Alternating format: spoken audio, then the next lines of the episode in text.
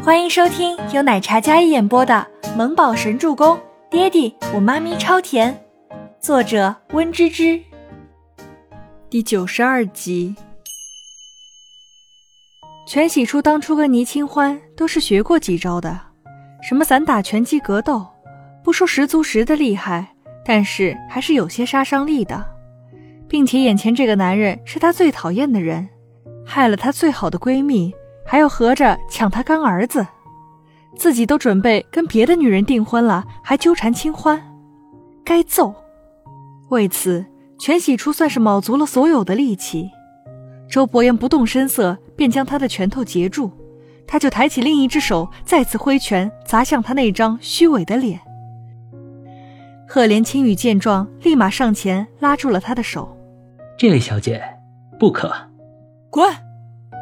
全喜初看着，直接一脚踹向赫连青羽的腿骨，疼得松开手，然后跌靠在车上，一张清俊的脸上满是不可置信。这周伯言是哪里惹的债，这般不要命的打人？全喜初像是一头被惹怒的母老虎似的，不管不顾的对着周伯言拳打脚踢，但每一招都被周伯言挡了去，似乎并不为所动一般。那张淡漠疏离的脸。依然云淡风轻。赫连青羽见全喜初并伤不到周伯言，便也松了一口气。他刚才担心的忘记了周伯言的身手可是比绝少还要厉害的，怎么会惧一个女子？待全喜初打得气喘吁吁、满头大汗，周伯言依然气定神闲。全喜初一双好看的眼睛瞪着周伯言，似乎想要用眼神将他剜出个窟窿来。这位小姐，什么仇什么怨，上来就打人？赫连青羽劝解道。全喜出费尽力气，没有伤到周伯言半分，扭头凶神恶煞的看着旁边的赫连青羽，直接抬脚再次踹过去。要你多管闲事！啊！接连两脚，赫连青雨都没遇见过这么泼辣蛮横的女子，温和的脸上有一抹郁闷了。哼，你这人真是……我怎么了？我关你什么事儿？咸吃萝卜淡操心，在这碍眼。全喜初双手叉腰，开始转移目标了。这人也是好笑，一副斯文的模样，跟周伯言这种人走得挺近的，估计没什么好货。赫连青羽被他这么一吼，显然没想到这女子竟然这么凶蛮，他还真没有见过这样的人。行行行，我多事儿，我活该。赫连青羽连连后退，惹不起躲得起总行了吧？青羽，你先回。周伯言低声跟自己好友道：“他知道赫连青羽的身份，虽然为人性子温和，但却也不是全喜初能惹得起的人物。走就走，只要周伯言还在，便好说。”全喜初堵着周伯言，双手叉腰。满脸怒意，Kevin 在一边见了，立马联系倪清欢：“你把小木宝接走，藏到哪里去了？”木宝我没接，是不是你接的？是你未婚妻接走的。全喜初想到这里就更加生气，这男人真是虚伪的跟什么一样，说共同抚养孩子，转头就想私藏，真以为有权有势就可以只手遮天？特别是孟年星说他们结婚后会共同抚养木宝，什么狗屁的话！想要抚养他干儿子，也不问问他同不同意。他们算什么东西，还想抚养木宝？初初，倪清欢从办公室出来，直接下到地下室，看到生气的初初拦着周伯言，前者气急败坏，后者气定神闲。清欢。木宝被接走了，我担心他，他眼睛还没好全，万一有个什么闪失，可怎么办呢？全喜初见到倪清欢，刚才的气焰似乎消散了些，转而难过的眼眶都红了。前两天才从车祸的阴影里走出来，脑海里只要想着木宝眼睛上那一道血口子，他就慌得不行。周伯言知道他是真心担心木宝。所以并没有跟他计较太多，不然 Kevin 早就让保安将他丢出去了。这件事我不知情，但是我说过我会保护好木宝，一起抚养他，不会后悔。周伯言清冷道：“显然有人擅作主张了。”眼里越发冷冽的眸光深邃，也如刀刃般锐利。晚上我会送孩子回去的。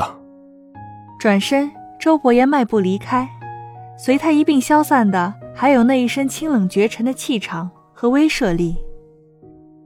全喜初靠在倪清欢的怀里，刚才还是一个母老虎，此时却难过的不像话。他真的害怕，害怕极了。没事儿。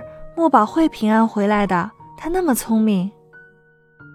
倪清欢看着周伯言离开的背影，不好动怒，只好柔声的安慰着初初。他一定很自责，但是有些人故意为难他们，他们没有办法抗衡，只能说孟年星太卑鄙，太无耻。林肯车里，赫连青雨揉着自己受伤的腿骨。看着窗外那忽然就哭成泪人的全喜初，虽然不知道发生了什么事情，但这女人翻脸比翻书还快。不仅如此，一脚踹下来还真疼。怎么会有这么刁蛮的女子？简直令人大开眼界。但看到她刚才那副叫嚣的眉眼，似乎有几分熟悉。印象里有一位女孩也曾经这么霸道、这么凶的跟她说话。因为看上了他手里的巧克力，他想吃却又不好意思问，然后直接双手叉腰站在他面前，明明哭的眼睛红彤彤的，却还故作凶狠的模样。把你的巧克力分我一半，快点儿！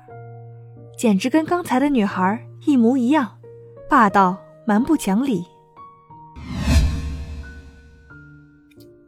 让年薪来我办公室一趟。电梯里。周伯言用力解开自己的领带，浑身气压低沉、冰冷，看得出情绪不好。好，Kevin 应下。孟年心意料之中，他走出办公室前还特地整理了妆容，然后才优雅的踩着步伐到八十八层的总裁办公室里。伯言，我刚好有事找你。孟年心款款走来，带着温柔的笑容。什么事？晚上回家吃饭，我妈妈出院，还给你准备了一个惊喜。孟年心故作神秘的说道：“你把孩子接去哪里了？”周伯言冷冷的看着他那无懈可击的优雅笑容，声音冷得像冰，眼神也多了几分严厉和不容挑衅的权威。孟年心一震，然后故作惊讶：“啊！”你知道了，周伯言不语，静静的看着他，放在膝盖上的手紧了几分，他在压制内心的不悦。我父母得知你有个孩子，很想见见，所以我自作主张的安排了今天的家宴，想给你一个惊喜。你知道的，老人家都很喜欢小孩儿，那小男孩乖巧懂事又像你，妈妈见了肯定会高兴的。他一高兴，说不定对他病情也有帮助呢。孟年星搬出自己的父母，父亲是他的恩师，也是伯乐。他这么孝顺，一定不会对父亲有什么意见。母亲对他视如己出，当做亲生儿子一样。他又那么重感情，孟年心知道，不管自己做的多过分，只要有父母在，伯言都会对他怒不起来。